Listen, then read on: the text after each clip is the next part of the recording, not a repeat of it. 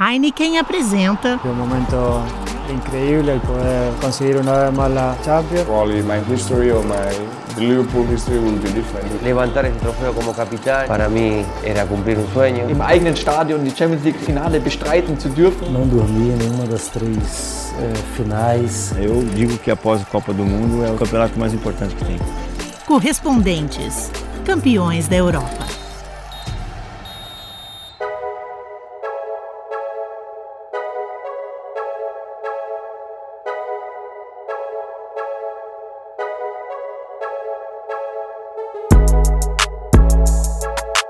Olá, companheiros e companheiras, estamos de volta com um podcast da Inglaterra, fazendo um- uma combinação aqui de correspondentes Premier e correspondentes campeões da Europa, porque nesta última semana tivemos não uma, mas duas rodadas da Premier League, desde que gravamos o último episódio, e temos agora essa semana a rodada final da fase de grupos da Champions League, com times ainda batalhando por vagas.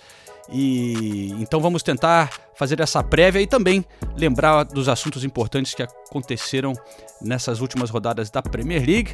Eu estou em Londres, Ulisses Neto do outro lado da cidade e no nosso glorioso estúdio de Leeds temos Nathalie Gedra e Renato Senise. Tudo bem por aí no norte, companheiros? Tudo bem, dia de sol, tá, tá bonito, né? Dia de sol, muito frio, dia típico do norte. Glorioso estúdio de Leeds, hein? Quem diria?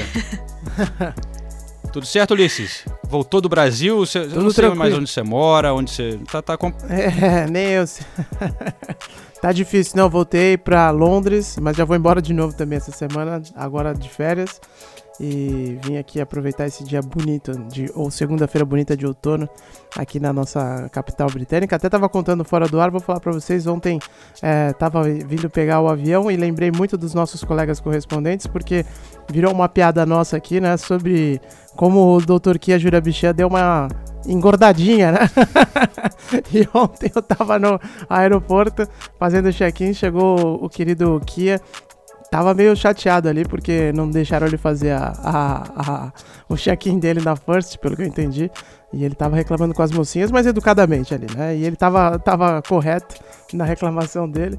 E aí fez educadamente a sua, o seu apontamento e as meninas lá pediram desculpa pra ele, mas teve que se juntar aos outros normais ali, porque infelizmente a não tem first class nesse voo entre Londres e São Paulo, João. E aí ele veio do lado do Ulisses no voo.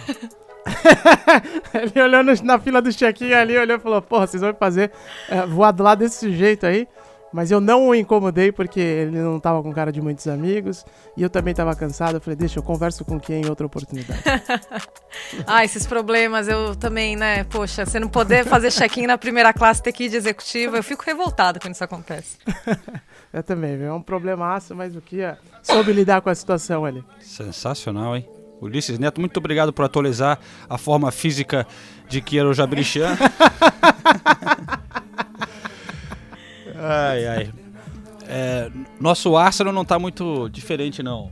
O Kia que tá agora vive lá no Arsenal, né? Ele torcedor do Arsenal. É.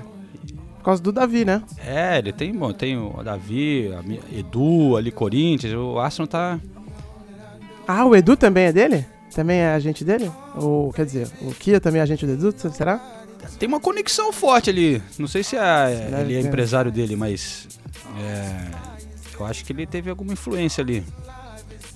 Mas é impressionante, isso é uma coisa que me surpreende, como o, o, o Kia foi uma figura tão assim, né, forte no futebol brasileiro. É, os corintianos em determinado momento amavam ele. E aí sumiu, né? Não se fala mais do Kia no Brasil. né? Você não vê o nome do Kia nos jornais, ninguém fala mais nada dele. Mas ele continua com laços bastante fortes né, com o país. né? A gente já falou disso aqui algumas vezes. Mas continua com vários jogadores, continua fazendo negócio lá. Casado com brasileira e tudo.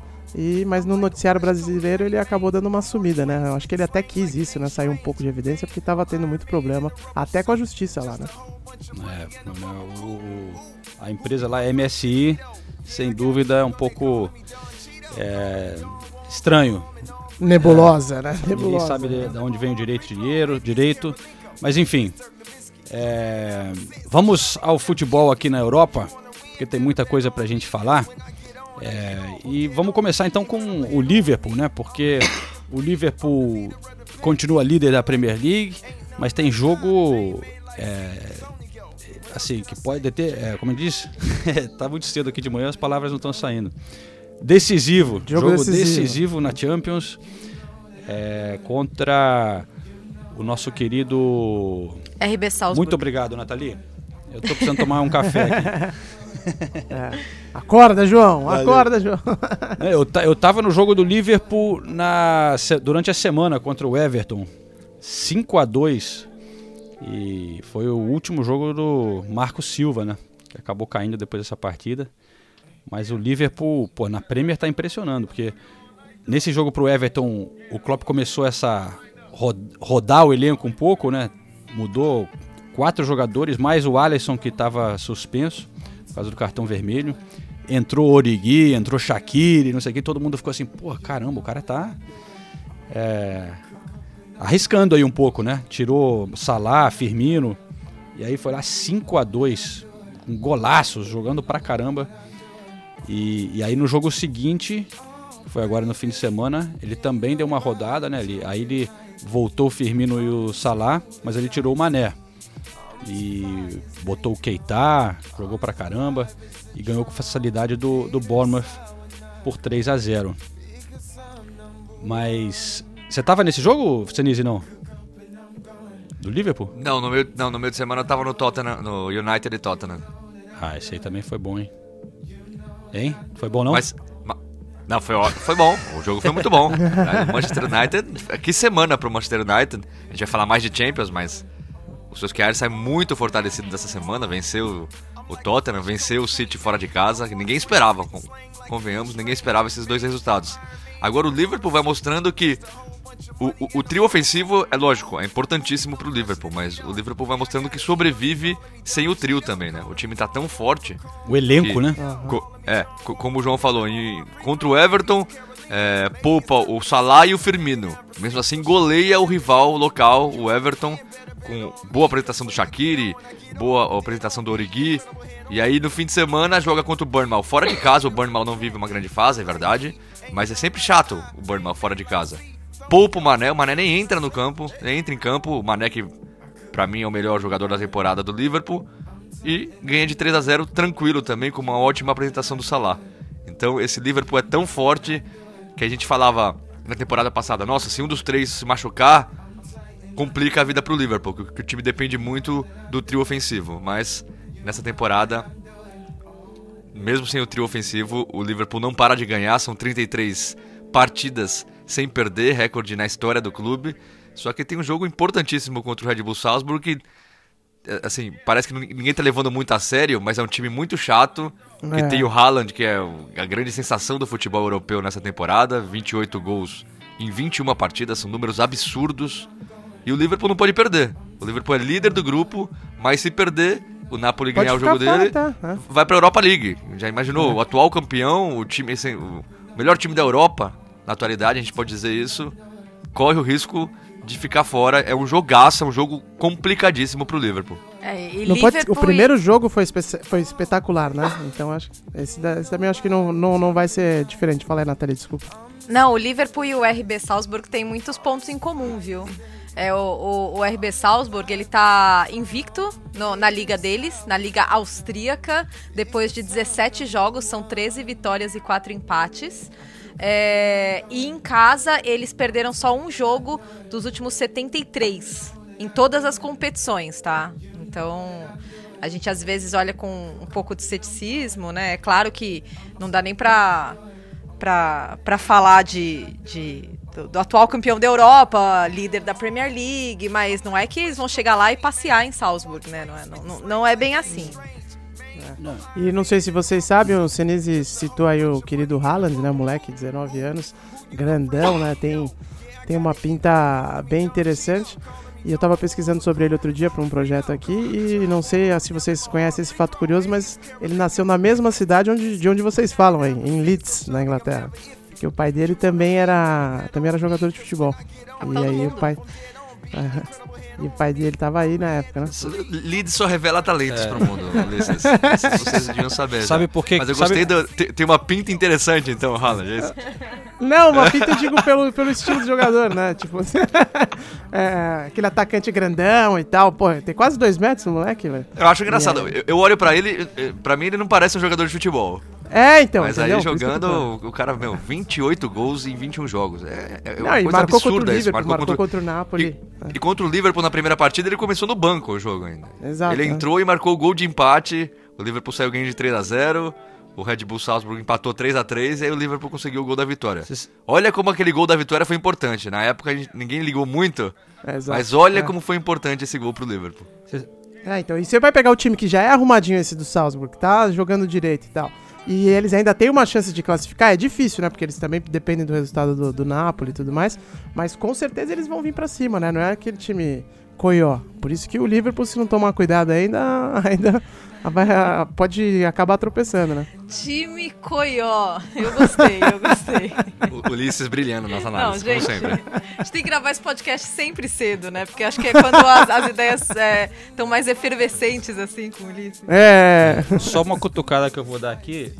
Que, sabe essa história do- dele nascer em Leeds? Eu já tinha. Sabe É. por que, que eu já conheço essa história? Porque a gente já tinha falado num podcast aqui. Essa é de- Eita, eu não ouvi. Eu Você que não contou a ouvi, tá história, vendo? Me entreguei. Você Hã? que contou a história. Ah, fui eu que É. contei? Acho que tomou muita caipirinha lá no Brasil. Pode ser, pode ser. Mas- É a, é a cannabis de uso medicinal que foi liberada no Brasil. Ai, ai. Mas ó. Mas. E, e tem outro time inglês também que tem partida decisiva, né? Amanhã. O Chelsea, que vive um momento estranho na temporada, né? Começou mal, depois seis vitórias seguidas e tudo mais. E aí nos últimos quatro jogos deu uma tropeçada, perdeu no fim de semana pro Everton, o Everton de técnico novo, interino, né? Mas técnico novo. E o Chelsea joga em casa contra o Lille também precisando vencer. Se, per- se perder o Lille já eliminado, né? Essa, essa é a grande vantagem do Chelsea. É, o Lille só tem um Mas- pontinho, né? na- É, mas. E é em casa. Mas o Chelsea, é, mas o Chelsea tem vacilado em casa também, perdeu pro West Ham em casa. O West Ham que não ganha de ninguém nos últimos jogos, ganhou do, do, do Chelsea no Stamford Bridge. É um jogo importante também pro Chelsea, vale muito, né? É, vai A ter. gente não vê o Chelsea brigando pelo título da Champions League, mas para um time tão novo, de, de uma molecada, é muito importante ganhar essa rodagem, chegar, sei lá, numas quartas de final.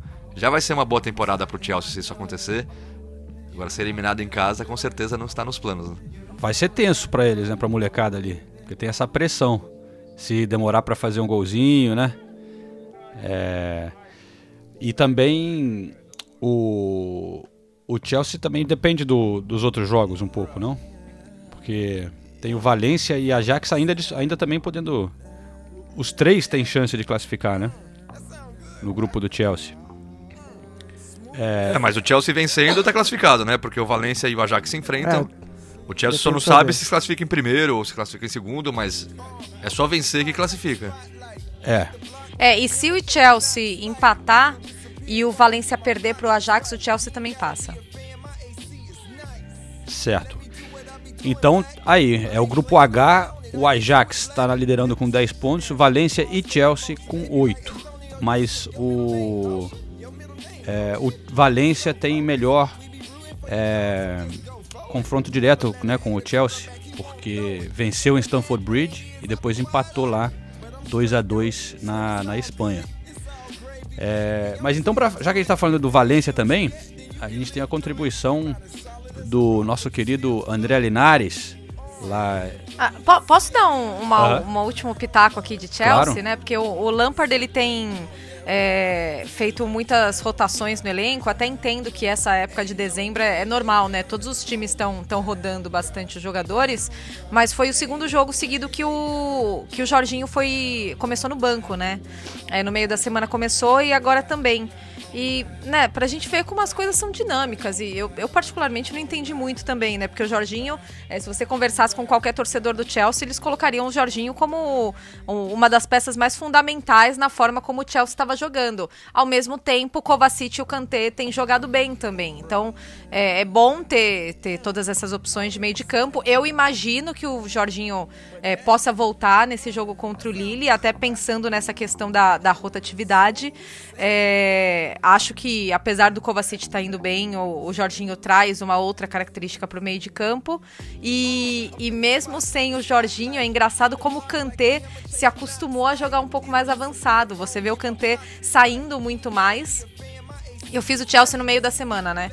Então, e o Kanté já jogou ao lado do Kovacic. E você vê os dois se alternando muito mais, o Kanté chegando mais perto da área. Então é, é engraçado ver como o Kanté se tornou um jogador mais completo é, nesse sentido, né? Ele, ele ficou mais confiante na, na hora de descer, na hora de atacar. É legal ver isso também. É, mas, mas aqui na Inglaterra eles têm que lembrar que não dá para botar isso tudo na conta do, do Lampard, né? Porque foi o Sarri que começou a né, mudar um pouco a posição do Kanté e foi muito criticado aqui na, na época. Né? Ah, como que você vai. O Kanté é o melhor volante do mundo, você vai mudar a posição dele, né? Criticaram pra caramba. Ele, ele obviamente já via esse potencial, né? E. É, eu critiquei também. Confesso. Eu não ia, eu não ia falar eu, nada, mas eu, eu, eu tinha lembrado também. disso aqui. mas, mas eu ainda acho que o Kanté é melhor como volante. O, o Kanté se adaptou bem, até tá fazendo gol, tudo, mas hoje ninguém coloca o Kanté como, ó, o melhor da Europa. Por quê? Porque ele não tá jogando na posição que ele é melhor. Agora, pro time tem funcionado. Não, pro a, time tem funcionado, então. Aliás, Senise, já que você levantou esse assunto de eu critiquei, você. E... Não, na boa. a rodada passada foi tipo. Parece que a, a, toda a Premier League escutou o nosso podcast. E porque todo mundo que o senhor Senise criticou arrebentou. É, né? contra o Burley. E aí contra o Manchester não. United. Todo mundo que eu critiquei sumiu não, em não, campo. Não, mas peraí.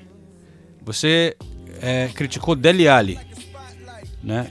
É... Não, o Dele Alli no último não. O Dele Alli eu venho criticando faz duas temporadas, com todo o merecimento. Não, mas você falou, ah, não sei se é isso tudo, não sei o quê. Dele... Continuo achando isso. Bom, mas o Dele Alli não para de fazer gol. É, a gente... Você também falou do... Do Gabriel Jesus. Gabriel Jesus. Dois golaços Golaço, contra o jogou muito aquele jogo. Co contra o United sumiu em campo. Não, não, não tocou na bola. Perde, aliás, perdeu um gol feito. Ele teve uma única oportunidade. Aliás, não é só culpa dele, o time não jogou bem. Mas ele teve uma grande oportunidade de cabeça. Foi. Que é, é a oportunidade que o centroavante precisa num jogo grande. Ele errou a cabeçada. Foi isso. O Rodri. O Rodri fez gol também contra o Burley. O segundo gol, o Martial tem todo o tempo do mundo na frente do Rodri. O Rodri não chega nele. O Rodri fica cercando de longe. O Martial tabela com o Daniel James e faz o gol. Se fosse o Fernandinho no meio-campo ali, isso nunca teria acontecido. Mas. Então a segunda, a, a segunda rodada te salvou um pouco. A, a, a primeira, primeira, me deu uma quebrou, complicada. Né? É, é, é engraçado que você falou isso. Quando o Gabriel Jesus fez os dois gols, eu comecei a receber um monte de mensagem no Twitter. Aê, Senise, fala do Gabriel Jesus agora. E aí, e o Gabriel Jesus, e o Gabriel Jesus. A gente vai lembrar, nos últimos 10 jogos ele fez dois gols, foram os dois gols contra o Burnley. O, aí, voltando pro Chelsea, o outro foi o Mount, que você deu uma cutucada, né? Você falou, ah, o Grayley joga muito mais, esse Mount aí não é tudo isso. Não, não, não, não você tá esforçando, hein, João? Eu falo, eu, eu, eu, o, Mason Mount, eu falei, aliás, eu, tenho uma lista deixar bem claro deixar bem claro o Gabriel Jesus. Eu falei que o Gabriel Jesus é um ótimo jogador, só que não é, não tá entre os melhores do mundo e para mim nunca vai estar, tá, como centroavante. Eu até faço assim uma. Você tem prateleiras de jogadores. Se você tiver cinco prateleiras de centroavantes, o Gabriel Jesus tá na quarta prateleira e para mim não vai passar pra quinta. Ele nunca vai ser um Agüero, ele nunca vai ser o Luiz Soares. para mim, minha opinião. Isso não, isso não é demérito para ele. Ele continua sendo um grande jogador. Mas eu não acho que ele vai ser nível melhor do mundo. Não vai. Tomara que ele prove o contrário, porque ele é esforçado. Ele é um cara que você vê que luta por, por, pelo espaço dele, nunca reclamou de banco. A postura dele como jogador profissional é excelente. Mas. O, o... É, e pelo tempo que ele tá aqui, já deu pra. Né, honestamente falando, assim, né? Se ele São, estourou é. até agora, é muito difícil que vai estourar mais pra frente. São né? três anos. 20, é, ele, são três anos que tá aqui na Inglaterra e já tem 22 anos. É. De novo, ele é muito bom jogador. E talvez se ele sair do City, eu começo a achar que a melhor escolha para ele talvez fosse sair do City, de verdade. Porque eu acho que no City ele não joga na posição que ele é melhor e a, e a concorrência é, é, desleal. Mas talvez se ele sair, é a minha opinião. Tomara que ele. Eu torço para que ele seja. Ah, mas o Agüero também já tá no, mais pro fim da carreira, né? Tá, mas é que eu tô dizendo, eu não, eu não vejo o, o Gabriel Jesus substituindo é. o Agüero à altura. Se as pessoas do City entenderem isso, não tem problema. Ele pode ser titular, fazer gols. Ele vai fazer gols. Ele é muito bom jogador. Mas eu não acho ele que ele está entre os melhores. E o Mason Mount, eu também acho muito bom jogador. A gente comentou sobre os jovens do, da Inglaterra. Para mim, o Jack Grealish e o James Madison hoje são melhores que ele. Foi só, que eu, foi só isso que eu falei. Eu, se eu fosse Southgate, a minha primeira opção não seria o Mason Mount. Seria ou o Madison ou o Grealish. Para mim, seria o Madison. Eu acho o Madison hoje muito mais pronto do que o Mason Mount. Isso não quer dizer que o Mason Mount não vai ser melhor que o, que o Madison. Eu acho que essas últimas rodadas mostram isso. O Madison deu duas, duas, duas assistências ontem no jogo do Leicester. O Madison participa o tempo todo do jogo. Eu acho que o Mason Mount ainda oscila um pouco. Por isso que minha primeira opção seria o Madison. É, só, só o João tá muito isqueirinho, né? É, é fácil ah, ir criticar tá, o tá Mustafi tá no, no, no, podcast, tá, João? Ah, tem que dar umas cutucadas, né, cara? É, não, mas é que foi engraçado, realmente. O, o logo depois do Senise ter falado. Não só o Senise, mas a gente também falou, por exemplo, do. Que o meio-campo do United não estava dando nada certo com o Fred e, e o Pereira. Eu, eu, eu, fiquei lembrando das coisas que a gente falou. E aí o Fred jogou bem pra caramba os últimos dois jogos. A gente deu uma. Tudo que a gente falou meio que. É, na rodada seguinte provaram a gente ao contrário. Pelo menos por aquela rodada. Mas esse é o problema. Por exemplo, o Fred jogou realmente muito bem, tanto contra o Tottenham quanto, quanto contra o City. Jogou muito bem o Fred. Só que o gol do Dele Alli é falha do Fred. Ele disputa a bola com, com o Dele Alli. Ah, mas aí um e... erro. É, pô, mas o que eu tô falando, se, se, se, o to, se o United perde o jogo por causa desse gol do Dele Alli, não importa a partida que o Fred fez além do gol. Iam criticar o Fred. Então, é, o, o, futebol é difícil você, você ficar analisando, né, por, pelos resultados. Você tem que analisar pelo, pelo geral. Não é porque o, o, o, Gabriel Jesus fez dois golaços contra o Burnley que isso vai fazer a minha opinião mudar. Ele tem condições de fazer dois golaços. Ele vai fazer mais golaços na carreira. Só não acho que ele é do nível do Agüero e do Harry Kane, por exemplo. Só, Ponto. só um, aproveitar um bastidor rápido do Gabriel Jesus, que me chamou muita atenção. Eu tava lá no jogo contra o Burnley, né? E foi impressionante. Dava para ver até na entrevista que eu fiz com ele depois do jogo. Ele tava ainda saindo do campo, né? deu aquela passada no vestiário para o Guardiola conversar com o elenco e veio ainda com a roupa de jogo tal para falar com a gente. Mas o quanto que ele estava emocionado na entrevista, ele não conseguia segurar a, a emoção dele, parecia que ele ia chorar mesmo, o olho dele encheu de lágrimas assim. Eu venho conversando bastante, é, tive uma conversa com o Fernandinho, ele vem me ajudando bastante, questão extra-campo, é, sabe? é um cara muito importante na minha chegada aqui, porque ele conhece é, a cidade, o clube, enfim, é, com a experiência que ele tem, que ele vem vivendo, que ele tem vi vivido, ele passa para mim e essa semana ontem eu acho que eu tive uma conversa com ele assim bem bacana, ele sempre é, cuidando assim bastante de todos aqui do, dos mais jovens e ele e eu como brasileiro ele veio conversar comigo para me manter a calma é, e pude manter a calma hoje, é, com mais confiança, poder arriscar mais no gol é, e pude ter é, e pude marcar o primeiro gol que foi muito importante para mim e para a equipe. Por que, que teve essa conversa? O que, que você estava sentindo? Assim? Qual foi a, a, o teor da conversa? É porque é, eu, eu sou muito é, apaixonado em jogar futebol. E sempre eu quero estar tá jogando bem, quero sempre estar tá marcando, porque eu sou atacante, eu tenho que marcar, ainda mais jogando nesse nível, é, disputando a posição com o Sérgio, que, que faz gols todos os jogos, então eu tenho que marcar. E você ficar 10 jogos sem fazer gol é, é difícil, é complicado, você é, fica com o pensamento negativo e acaba que eu transmito muito quando eu estou feliz, eu sou um cara muito positivo, muito alegre. Então, quando eu estou feliz, eu transmito muita alegria. Porém, quando eu não estou feliz, eu também transmito. Então, eu sou muito é, para cima. E quando eu não estou para cima, todo mundo percebe e vem conversar. Então, essa foi uma conversa que eu tive com ele, que ele me ajuda bastante, como eu disse. Assim, primeiramente, eu achei legal ele ser, ele é muito aberto, né, quando ele dá as entrevistas. Ele Ele realmente fala as coisas, dá boas respostas. É, só que ao mesmo tempo me fez pensar assim, como ele tem essa fragilidade emocional, né? Claro que todo mundo é, é humano e, e, é natural ter essas coisas, mas a gente vê em vários momentos o Gabriel é, ele se deixa é, levar muito, né? Ele, ele, claro, se esforça pra caramba, quer ir bem, e quando não dá certo, ele fica um pouco mal. A gente viu depois da Copa do Mundo em algumas ocasiões. Foi na, na Copa América, né? Que ele foi. Saiu de campo e aí tem imagem dele chorando, ele chutou é, a cabine do VAR. Foi expulso, foi né? expulso, né? Ele foi expulso e, e, se revoltou um pouquinho ali. naquele momento até entendo, porque para mim a expulsão foi injusta. Foi bem injusta. Foi bem injusta. E é um, um momento até tudo que ele tinha passado na Copa do Mundo, ele fazia uma boa Copa é. América. Né? Ele fez uma boa Copa América, Sim. deu assistência, fez gol importante. Aí você tem, tem dois lados da, da história, né? Tem talvez o desequilíbrio emocional, mas ao mesmo tempo tem a enorme vontade de dar certo. algo que eu valorizo eu muito. Eu também valorizo muito. Ele, eu só acho que depois da é um Copa cara...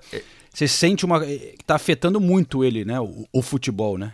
Ele tá um pouco eu sinto uma certa fragilidade assim, não sei. É, eu, eu não sei. Eu, eu, eu, gosto desse lado dele de, de nunca tá satisfeito. Até quando ele faz. Ele mesmo admite. Às vezes. Quantas vezes já falou? Os números são bons, mas eu não estava jogando tão bem. Agora eu estou jogando bem. Então, mesmo quando os números são, estão a favor dele, ele tem essa consciência de quando ele joga bem e quando ele joga mal. É, e eu gosto disso. Eu acho que ele é um cara que tá sempre tentando melhorar, sempre tentando provar para ele e para o mundo que ele tem condições de ser atacante titular da seleção brasileira e do Manchester City. É. Isso eu acho muito Pelo legal. Menos ele se importa, né? É, isso importa bastante. Ele, ele é um cara extremamente profissional. Outro cara que é meio assim é o Richarlison, né? Que, tipo, Exatamente. Ele, é. Você vê ele... que ele fica transtornado quando ele não for, jogou bem, ou, ou, até se o time venceu e ele acha que, que ele podia ter feito um gol que não deu certo, ele sai meio puto, né? Do, é, Ainda, ainda, que, ainda porque ele tem a, a questão né, de estar de, de tá passando de novo pelo que aconteceu no, no, no Watford, né? Quando o Marco Silva saiu, ele caiu, ele estava indo bem, quando o Marco Silva caiu, saiu, ele caiu um pouco, né? Mas é, agora o Marco Silva saiu e parece que não afetou ainda, né? Vamos ver. É, ele, é engraçado que o Marco Silva saiu gols, do? Watford. Né? nos é, dois então. jogos. O Marcos, o Marco Silva saiu do Watford e não fez mais nenhum gol pelo Watford. Aí é. o Marco Silva saiu do Everton, ele já fez cinco minutos de jogo do primeiro jogo. Pelo menos parece que isso não vai acontecer. O, vai o Richardson, é. três jogos seguidos marcando gol. São é. oito gols na temporada já. Ele que renovou o contrato no meio de semana com o Everton. Né? Exato. Né? É isso aí. Mais três anos, três anos, né? Se não me engano, três anos, se não me engano.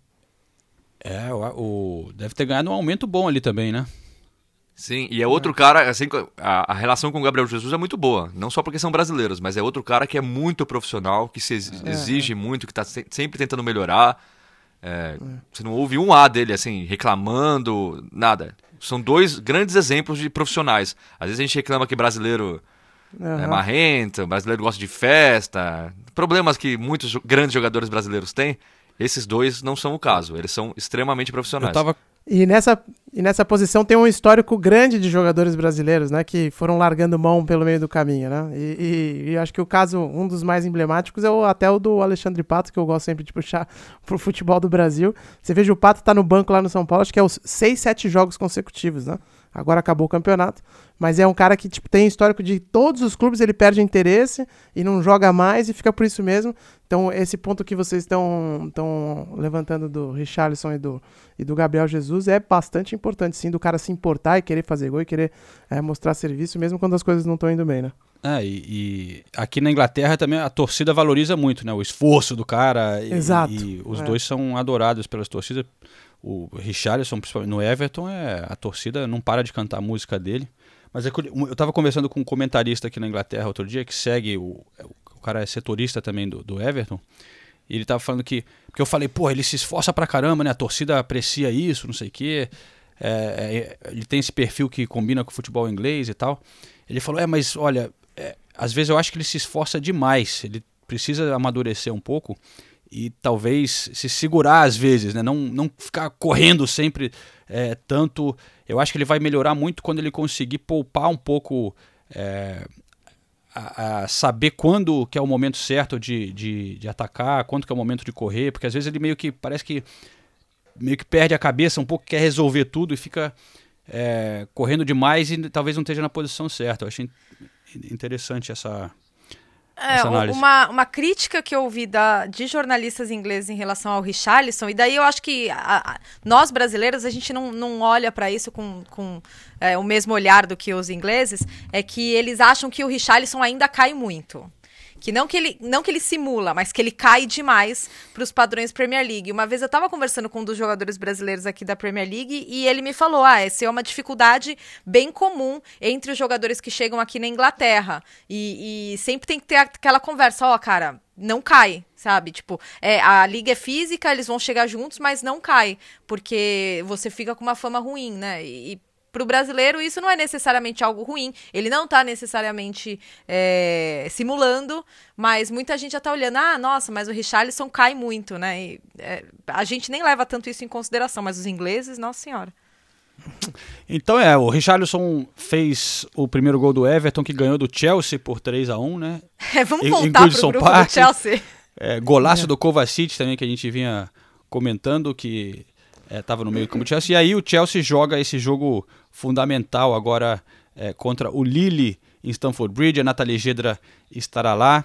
É, mas vamos chamar então o, Linares para falar para a gente sobre os times espanhóis, como que eles chegam para essa rodada da Champions. É, o Valência, a gente já falou, está no grupo do Chelsea, numa, é, com boa chance de, de classificar. Mas é, vamos saber dos outros também. Fala aí, Linares.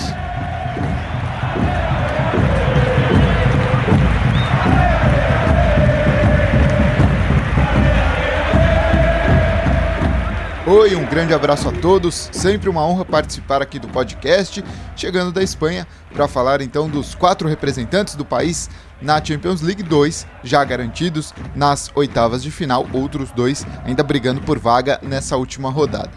O Valência, que tem a situação mais complicada, está nessa disputa do grupo H com o Ajax e o Chelsea. A partida decisiva vai ser em Amsterdã, sendo que o Ajax ainda precisa ao menos de um ponto para confirmar lugar nas oitavas, então não vai ser fácil para o Valência avançar na competição. O time começou bem na, na Champions, né? derrotando o Chelsea em Stamford Bridge na primeira rodada, mas no caminho foi, por exemplo, o único a não derrotar o Lille, empatando a partida na França. O time trocou de técnico já em setembro, né? substituindo o Marcelino pelo Celades. No Campeonato Espanhol, vem de duas vitórias seguidas, mas ainda está na oitava posição, um pouco abaixo do que se espera pelo elenco que tem, por ser uma equipe que constantemente está na Champions League. Quem também não tem a situação ainda garantida é o Atlético de Madrid. E o time não vem muito bem, né? Nos últimos três jogos da temporada, duas derrotas e um empate, e o pior de tudo, nenhum gol marcado. Essa tem sido a grande dificuldade da equipe, que mais uma vez tem uma temporada com uma defesa forte, apesar de várias mudanças, né? Por exemplo, os brasileiros que chegaram, né? O Renan Lodge, o Felipe que chegaram nessa temporada para formar essa defesa do Atlético de Madrid, mas a grande dificuldade tem sido lá na frente, Diego Costa lesionado, fora, o Morata teve uma sequência boa, mas não marcou e aí já fez muita falta. A equipe também não conseguiu repor esses gols que o Morata não conseguiu fazer nas últimas partidas e assim viu a Juventus garantir o primeiro lugar do grupo D. Pelo menos o time do Diego Simeone só depende do próprio resultado, porque tem 7 pontos contra 6 do Bayer Leverkusen. Decide em casa, diante da própria torcida, e se classifica se vencer o Lokomotiv Moscou, que já está eliminado.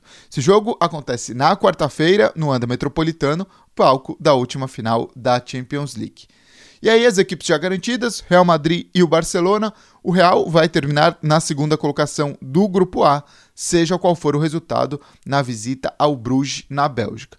O time começou mal na Champions, né, tomando 3 a 0 do PSG na França e empatando em casa com o Bruges. Mas depois foi pegando forma, conseguiu vencer uma partida que era importantíssima contra o Galatasaray na Turquia e depois no Bernabeu goleou a equipe turca por 6 a 0. Aí empatou com o PSG numa boa atuação da equipe no Santiago Bernabéu, Real Madrid jogando bem aquela partida, vacilando depois e permitindo o empate da equipe francesa, mas já sabia, por exemplo, como o outro jogo do grupo já tinha acontecido, já sabia que tinha a vaga nas oitavas confirmada. Dá para dizer que o Real vive o melhor momento dele na temporada, não perde a nove jogos, nesse período sete vitórias, somando né, Champions League e La Liga, e com essa situação já garantida, tem um respiro para descansar alguns jogadores, dar ritmo a quem estiver voltando de lesão e também minutos para os jovens. Né? Na rodada passada de La Liga contra o Espanhol, a gente viu o Rodrigo e o Vinícius Júnior titulares no ataque do Real. Terminando a fase de grupos da Champions, o time joga ainda no final de semana contra o Valência e aí em 18 de dezembro tem o clássico contra o Barcelona no Camp Nou, essa partida que tinha sido adiada, que aconteceria no final de outubro, marcada para 18 de dezembro e tá lá marcado, todo mundo de olho no calendário para essa partida.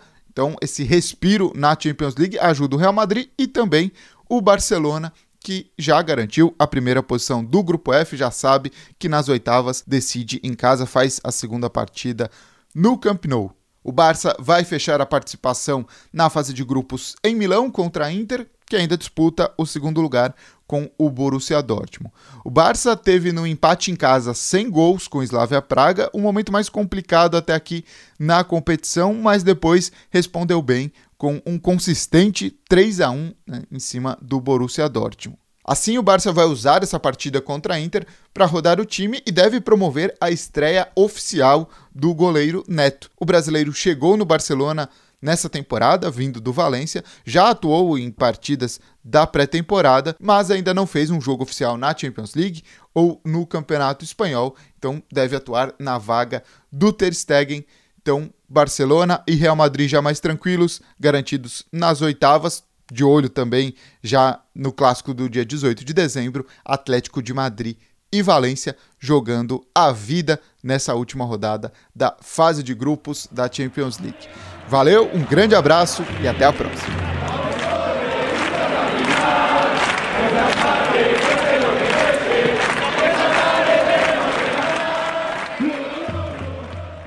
Bom, tá aí o Linares, diretamente da Espanha. Falando em público da Espanha, eu preciso corrigir algo aqui, porque nós temos um grande ouvinte que sempre acompanha o Correspondentes, que já falou isso pra gente pessoalmente, pra mim e pro Senise uma vez pessoalmente.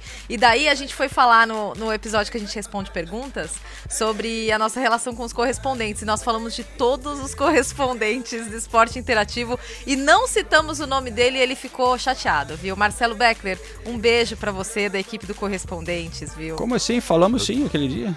Eu, Não, eu- não. eu só vou me defender. Eu não tava nesse, nesse episódio, viu, Marcelo? Senão eu teria falado de você, tá? É, e, e o Beckler é um baita companheiro mesmo. Foi sacanagem mesmo. Foi É. sacanagem da nossa parte. Da nossa parte. Desculpa, Beckler. É gente boa e é o cara que deu o, furo da. O principal furo de transferências aí dos últimos anos, que foi a do, do Neymar indo pro PSG, né? Não, ele é um grande jornalista. Então fica, fica o nosso beijo e pedido de desculpas, Beckler. Você mora no, no, no coração do Correspondentes Premier, tá bom? Verdade. Abração pro Beckler, então. Boa, Nathalie. E valeu, Linares, também, por mais uma contribuição aqui. Sempre legal ter o Linares aqui no Correspondentes. É, E aí, então, os times espanhóis é, na Champions. Agora vamos para o, o City, Nathalie. Você teve, Sim, você, você teve lá, o negócio tá complicado, hein? Pelo menos na Premier, Tá né? complicado. É, exatamente, porque ah, e daí depois desse jogo contra o Manchester United, que o Liverpool abriu 14 pontos, fica cada vez mais forte aquele papo de não, agora o, City vai focar na Champions. O City vai vai olhar pra Champions. E aí eh, também é uma discussão que eu queria trazer, né? Até que ponto isso é executável, sabe? Porque o, o City tá classificado já para a próxima fase da Champions e só volta a jogar em fevereiro pela Champions League. É, então, por mais que, poxa, sei lá, numa semana de Champions, como, a- como é uma competição mais espaçada, numa semana de Champions, o Manchester City é, realmente, sei lá, faça uma semana de preparação especial, enfim, o que for. é, focar na Champions é, é um conceito que eu, eu não sei se eu concordo Muito totalmente, vago. né? Muito vago. E daí você pensar, não, mas aí tem, tem times que tem mais perfil de liga e perfil de Champions. É, mas aí você, você faz esse time do City virar a chave e ter um perfil de Champions, sabe? Eu, eu também não acredito nisso. Mas a, a- a verdade é que na Premier League a situação ficou muito complicada pro, pro Manchester City. Aliás, já, já queria começar essa discussão chamando uma entrevista é, com o Pep Guardiola depois do jogo, porque ele falou na, na entrevista coletiva Ele foi mais. Ele, ele contemporizou mais. Só que pra gente, ele usou o termo, ó. Tá muito difícil, quase impossível. Pra, pra Premier League. Ganhar a Premier League agora. É, 14 pontos é muita coisa, né? Então vamos ouvir o Guardiola primeiro. Sí, cuando hacen cuatro contraataques parece que hacen mucho. Hemos estado fantásticos, tenemos un equipo cojonudo, me encanta cómo jugamos. Uh, evidentemente salimos de progresión al contraataque, hemos coincidido un poco más de lo normal, pero es normal con la calidad que tienen. Uh, pero, pero en general estoy muy satisfecho del partido que hemos hecho. Ah, son cuatro derrotas ahora en la Premier. ¿Es posible ver similaridades en estas derrotas para entender por qué City perdió algunos puntos o son totalmente diferentes? Totalmente diferentes. En todos hemos sido mejores, pero nos cuesta hacer gol y no hacen goles. Pero en general tengo poco que decir al equipo. Y ahora ¿Cómo trabajas con la tabla? ¿Mira la tabla, no mira la tabla, la, utiliza como un desafío para los jugadores? ¿Cómo? No, es, tenemos el deber de seguir, de jugar el próximo partido, de ganarlo, de intentar ir allí y de, hacerlo. Ahora vamos a Champions League y luego iremos a, al partido que nos toca en Arsenal, Leicester aquí. Hemos de hacer nuestros, nuestros partidos e intentar estar muy difícil o casi imposible, pero tenemos el derecho de, de continuar, es lo que hemos de hacer. Muchas gracias. gracias Bom, tá aí o seu Pep Guardiola, que falou mais uma vez que o Manchester City jogou bem. É, e a verdade é que eu acho que no, no primeiro tempo o Manchester City não jogou tão bem e que, o, na verdade, foram todos os méritos para Manchester United e o seu Ole Gunnar Solskjaer. Porque quando eu vi a escalação, eu falei, gente, que, que, o, que, que o Solskjaer tá, tá aprontando, né? Ele colocou Daniel James, Lingard, Martial e Rashford todos juntos na frente. E, e o que me impressionou é assim, a gente tá a semana inteira falando que o United joga no contra-ataque contra essas equipes grandes. E mesmo assim, o City sofreu, no, sofreu com os contra-ataques do United, né? No, no, primeiro tempo. Na segunda etapa, o United até recuou um pouco mais é, para administrar o resultado. Que eu acho até, até certo ponto natural.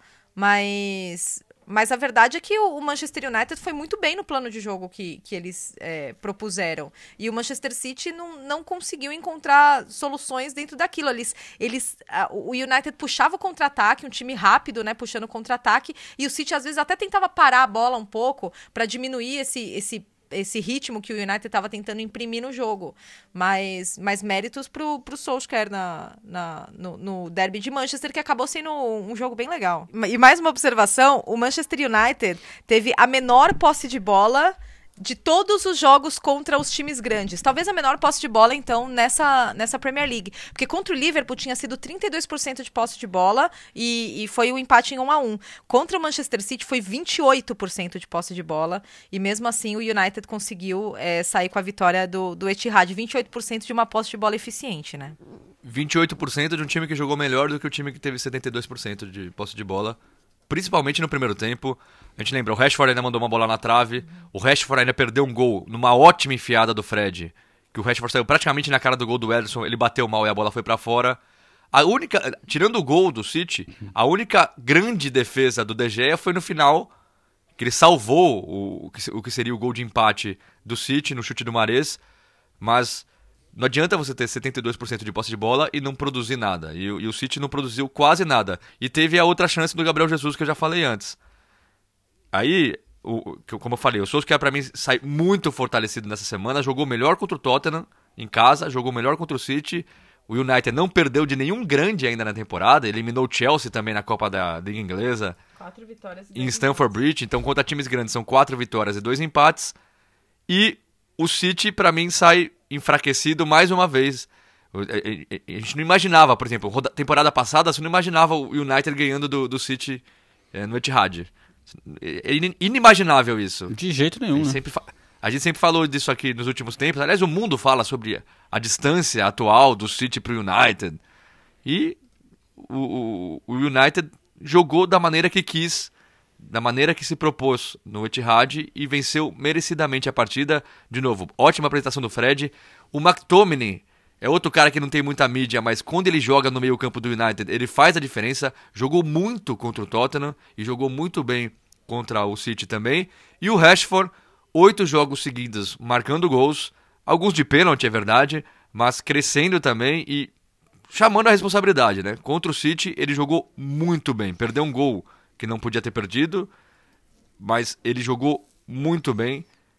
United mostrando muita força, surpreendendo até. Vamos ver até onde vai chegar esse United. É, porque na verdade a questão do United é que parece que eles vão melhores quando as expectativas com eles são baixas e eles não precisam ser protagonistas, né? Porque todo mundo espera que no jogo entre City e United, o City que vá comandar as ações da, da partida. E nessas partidas contra times grandes também é a mesma coisa. A gente tem falado tanto do United, né? Mas só que é, eles jogam. Parece que eles jogam melhor sem a bola, né? Com, com, com essa coisa de imprimir o contra-ataque, a, a, a velocidade.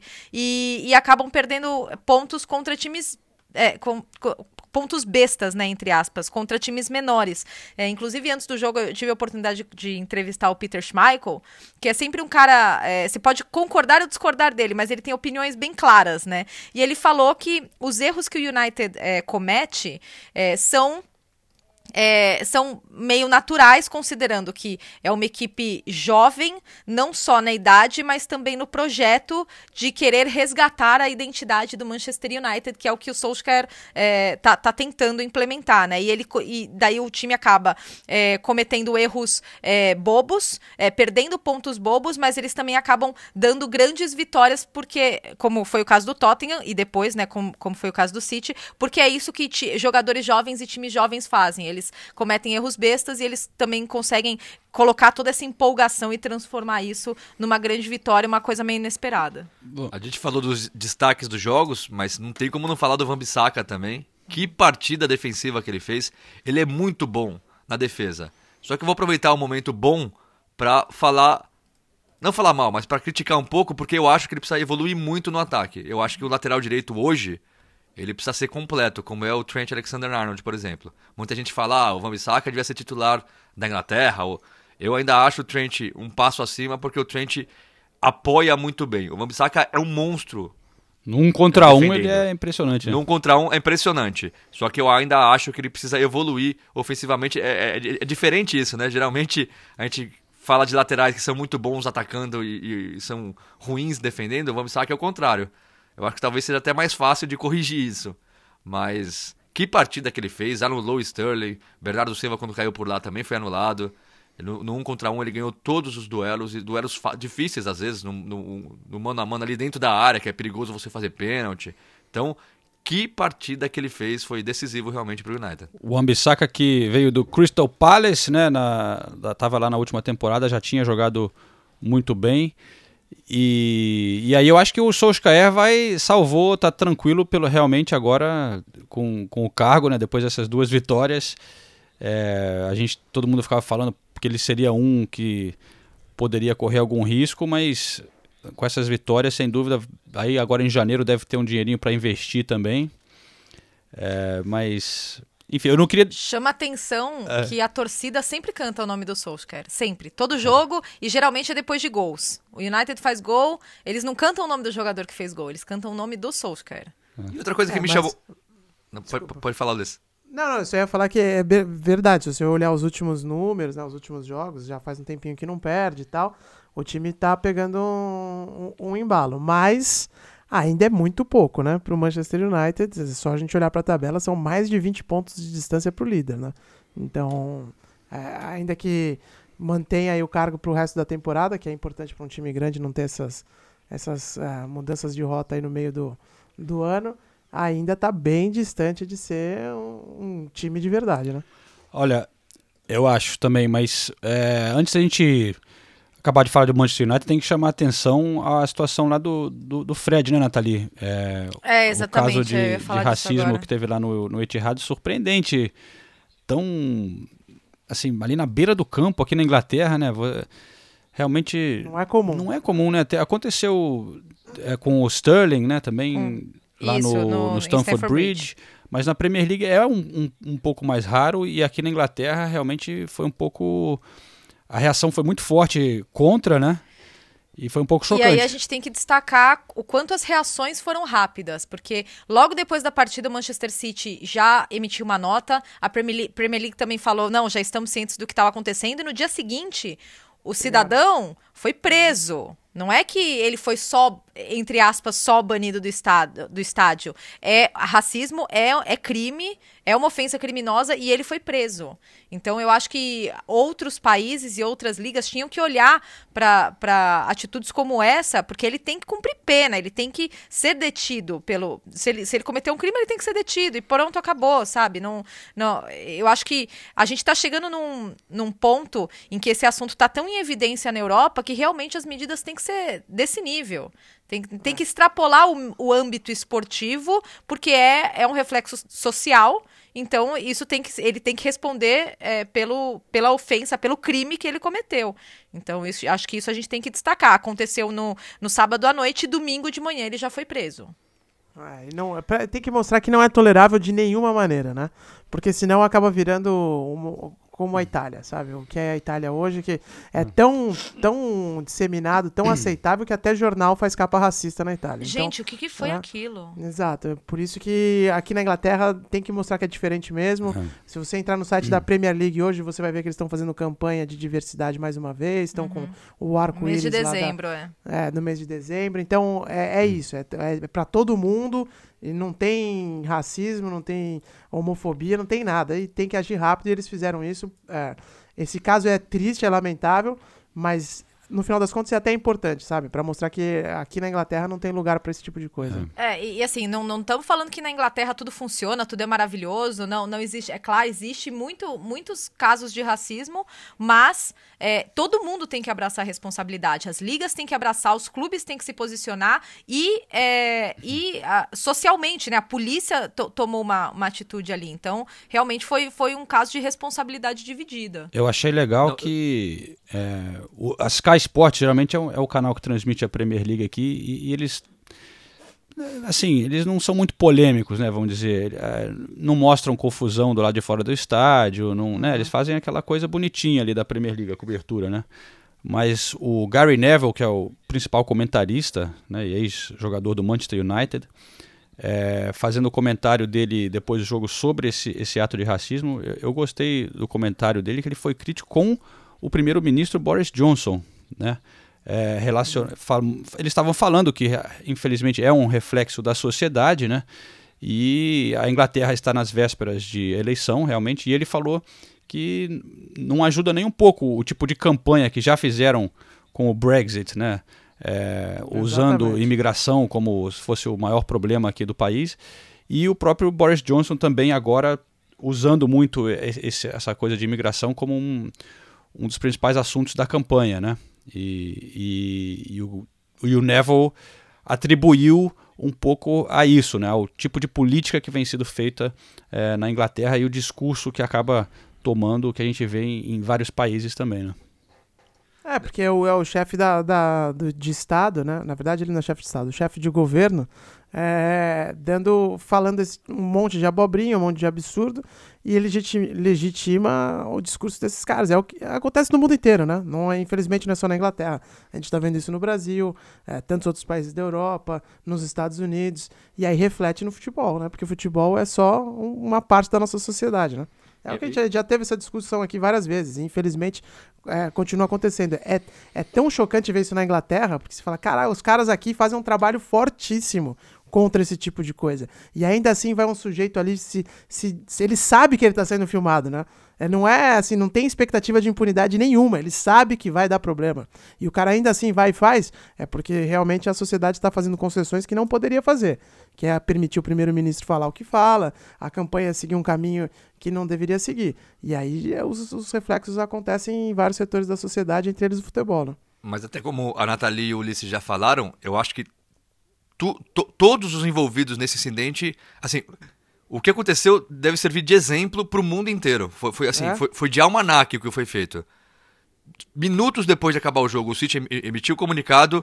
No dia seguinte, o cara já estava preso e a Premier League e o Manchester United, que a gente sempre critica aqui como um clube muito fechado, mas o Manchester United levou o Fred para Nathalie falar depois do jogo, sendo que a Nathalie já tinha entrevistado o Maguire. Então, geralmente é um tipo de coisa que assim, dois anos atrás os clubes iam esconder, não iam deixar o Fred falar de jeito nenhum sobre racismo. Mas o Manchester United e a Premier League levaram o Fred para falar com a Nathalie justamente para tratar o assunto. Então, todos os envolvidos no caso é, agiram da melhor maneira possível. A polícia que prendeu, o City que recriminou é, minutos depois, o United e a Premier League que levaram o Fred para falar sobre o assunto, e até a Sky Sports com o Gary Neville que criticou o primeiro-ministro. Então, todos os envolvidos é, agiram da melhor maneira possível. É só assim que a gente vai ver esses casos acabar, não digo, mas diminuírem cada vez mais. Só tratando os casos como esse dessa maneira, então, para mim, foi perfeito tudo o que os envolvidos no, no, no caso fizeram. É, então vamos aproveitar para ouvir o Fred? Vamos ouvir o, o, Fred falando com, com a gente depois da partida. Ah, cara, infelizmente a gente está numa sociedade um pouco atrasada, né? E em pleno 2019 ainda a gente tem que conviver com isso. Mas acabou que dentro de campo ali eu, eu, nem, eu nem vi eles fazendo os gestos racistas. Mas depois vi no vestiário ali, o pessoal mostrou. É, acabou que o pessoal jogou isqueiro, né? Pegou em mim na hora. Mas eu procuro nem, procuro nem ligar para isso, porque é, se a gente dá ibope, eles vão querer crescer em cima disso. Então, é, eu procuro olhar para frente. Infelizmente, é, acontece isso, está acontecendo isso sempre em alguns estádios aqui, aconteceu na Ucrânia com alguns amigos, aconteceu em outros lugares. É, é triste isso, mas a gente tem que levantar a cabeça e bola para frente, tem que tem que esquecer isso, não pode. Eu penso que a gente não pode dar ibope para eles, senão eles vão querer é, é que eu posso dizer, querer se vangloriar em cima disso. Então, é, bola para frente, coisa que ficou para trás aí. Acabei que eu falei com o árbitro ali depois do jogo, eles vão é, tomar as providências e ponto final.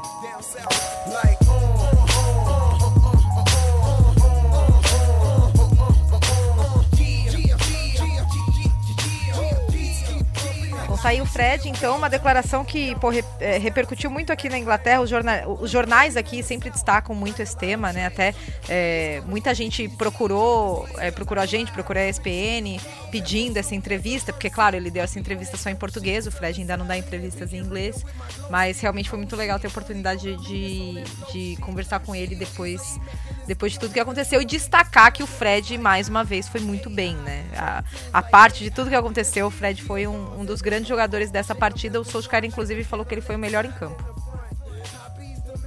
Bom, e como a gente disse, o United que venceu o Tottenham no meio de semana e o Tottenham no fim de semana, uma apresentação de gala de Son e Harry Kane. Eu preciso falar do Son de novo ou, ou a gente deixa passar essa, dessa vez ou não? Eu acho, eu acho que vocês deviam tocar no assunto. Eu sou sempre eu que tenho que tocar no assunto, mas pô. Não, foi, foi o gol da rodada. Foi, foi o gol da rodada. Foi o gol da temporada até aqui para mim. Ah, ele pegou e saiu correndo foi para ninguém, foi correndo reto, não, não, é sério, não, né? não, driblou ninguém, foi só ele foi reto assim. e aí a cara do Sinistro, que pena que não tem vídeo. Eu queria mostrar essa cara do Sinistro. Ele pega a bola ali que sobrou, vai correndo. Quem era? Burnley, né? Ah. Até o Gabriel Jesus está fazendo gol no Burnley. Bom, Não, golaço, golaço. Gol da, tempo, Gol da temporada mostra todas as, as qualidades do som, arranque, velocidade, finalização, habilidade. habilidade. Driblar, né? Ele é um baita jogador. E o Harry Kane também fez dois gols. Harry Kane que estava precisando também de uma atuação importante, porque o Harry Kane, nessa temporada, ele tem, até tem feito os gols, mas não tem jogado muito bem. O, o, o, Tottenham do Mourinho agora chega a quatro vitórias em cinco jogos, mas como a gente estava conversando antes do podcast, quatro vitórias contra times de meio de tabela, o baixo, a, a, a parte de baixo da tabela no único jogo grande perdeu para o Manchester United, jogando bem pior que o Manchester United. Vamos ver como esse Tottenham do Mourinho vai evoluir na temporada. É, acho que ainda é muito cedo para avaliar. O jogo contra o Bayern de Munique pela Champions League seria um bom teste se valesse alguma coisa, né? Mas não vale nada, o Bayern de Munique já é o primeiro do grupo, o Tottenham já é o segundo, nada vai fazer isso mudar. Então eu não sei nem se o Mourinho vai, vai com força máxima para o jogo. Não, mas eu acho que é um bom teste de qualquer forma, sabia? Porque é, o Bayern de Munique, é, a gente estava até falando aqui fora do ar, não tá bem da Bundesliga, né? É sétimo colocado.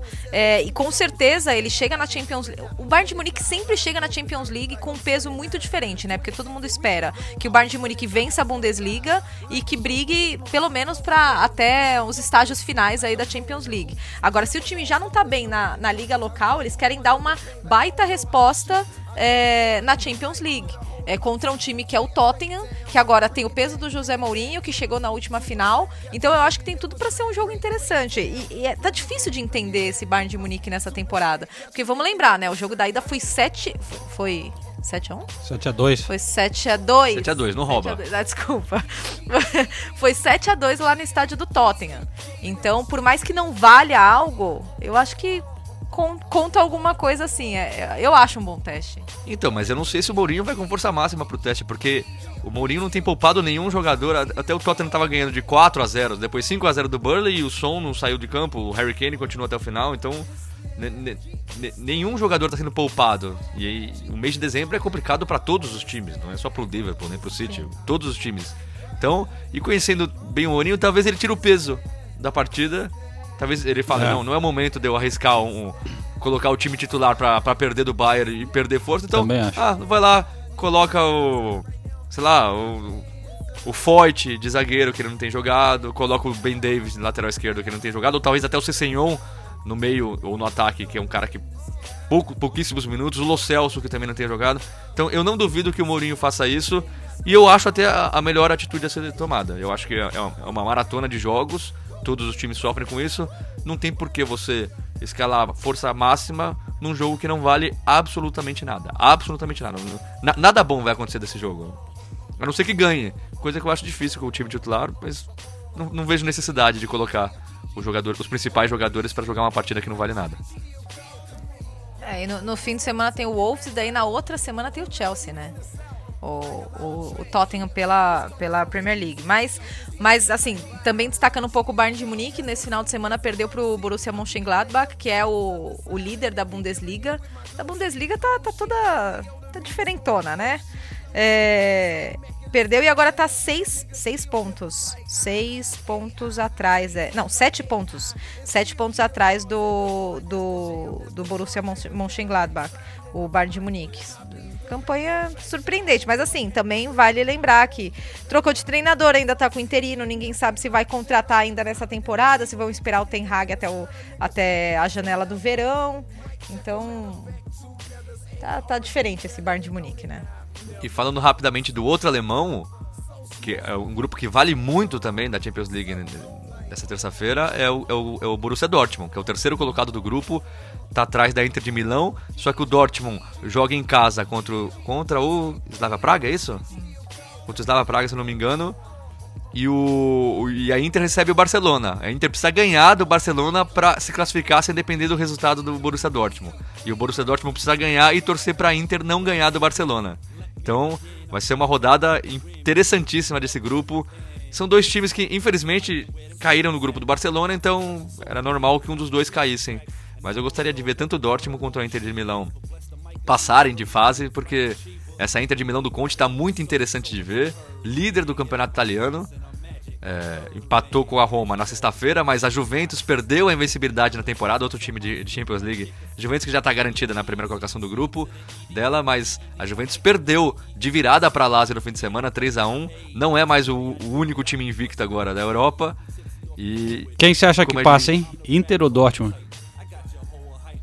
Tá. Ah, eu acho que é difícil porque eu não sei como o Barcelona vai para esse jogo. Se o Barcelona for com força máxima, é complicado pra Inter. Né? Agora eu não sei se o Barcelona vai com força máxima também, que pro Barcelona é, é outro jogo que não vale nada, já é, já é o líder do grupo. E eu, eu não sei, vai depender muito de como o Barcelona encarar essa partida. Mas se eu tivesse que apostar na, na, no escuro, eu apostaria na Inter de Milão. Eu acho que a Inter de Milão, o jogo, o jogo da vida contra o Barcelona, em casa, eu acho que dá para ganhar. Tem que... Dá para ganhar com o time, é. com o time que tá jogando da maneira que tá jogando, o Lautaro Martinez fazendo um gol atrás do outro, o Lukaku fazendo gol também. Vai ser um, jo vai ser um jogo legal esse aí, né? A Inter tem que vencer o esse... Barcelona, senão o Dortmund teria que perder do, do, de Praga, né? Aí fica difícil, né? É, por exemplo, se a Inter perder do Barcelona e o Dortmund empatar em casa com o Slava passa Praga, Dortmund. O, Dortmund passa. É. Então é, a Inter precisa ganhar. Legal. Resumindo, a Inter precisa ganhar do Barcelona. Vamos ver como é que o Barcelona vai, vai encarar essa partida. Beleza, então. Eu acho que a gente deu uma arredondada nessa rodada de Champions, então. Também algumas coisas que aconteceram aqui na Premier League, né, companheiros? É, Liverpool ainda liderando a tabela. E eu vi aqui uma estatística interessante sobre o Liverpool. É, que já está garantido que o Liverpool vai estar no topo da tabela no Natal, que é sempre uma, uma coisa que eles gostam de falar aqui na Inglaterra, né? Oh, quem vai estar liderando na hora do Natal? Façam suas apostas. E das últimas. Ho, ho, ho. É. E- e- mas e aí, Mas é que também tem o lance de que, estatisticamente, quando vira na, na- na liderança, né, nessa época tão, tão movimentada da, Champ, da Premier, acaba ganhando. Exatamente. Aí que eu- a, a conclusão da estatística que eu tenho aqui é que das últimas 11 temporadas, é, oito vezes o líder no Natal ganhou o título. Só três vezes não aconteceu. E essas três exceções foram Liverpool 2018-2019, Liverpool 2013-2014 e Liverpool 2008-2009. Portanto, apenas o Liverpool não se tornou campeão, é, sendo líder no dia 25 de dezembro. Mas dessa vez, é, tá, não dá pra dizer que tá na mão do Liverpool, né? Porque agora o Leicester tá ali pressionando, mas continua sendo o grande favorito. Oito vitórias seguidas do Leicester. Não tem como não dizer que agora o, o grande adversário do Liverpool pelo título não é mais o City, é o Leicester. único, né? Já tá provado que o, que o Leicester tem condições. O que, o, que- o que não aconteceu com o Leicester ainda é lesão, né? Eu, eu não sei se jogadores importantes do, do Leicester se lesionarem, se eles têm condições de se manter é, nesse ritmo, mas que o time titular é extremamente bom e algumas peças do banco também, por exemplo, o Yanacho era banco e virou titular e jogou muito bem, fez gol, deu outra assistência pro Vardy. Mas vamos ver, o Leicester virou o grande, o grande adversário. A campanha do Leicester, aliás, é, com a pontuação que o Leicester tem hoje, depois de 16 rodadas, ele seria líder em 15 das últimas 27 Premier Leagues. Então é uma campanha de título do Leicester. O problema é que existe o Liverpool. É isso aí então, galera. Bom, boa semana pra vocês. É, Ulisses voltando pro Brasil mais uma vez. Sim, mas estarei aqui nas transmissões com vocês também. Vamos dar um jeito aí. Boa. Eu indo pro Catar, mas a gente. Quando que você viaja? Eu viajo na, de manhã cedinho na quinta-feira. O primeiro voo saindo de Londres pra Doha. Boa. Não vai beber lá que dá problema isso aí. Eu só queria agradecer o Ulisses, que quando ele tá presente, a gente nu- nunca faz um episódio com mais de uma hora e esse vai ter mais de uma hora. Obrigado, Ulisses. Você voltou, você voltou mais maleável do Brasil.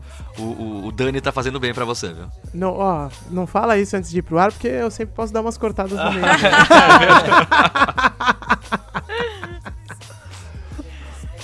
é isso aí, pessoal. Beleza? Então até a próxima edição. Até, gente. Valeu. Valeu, gente. Valeu.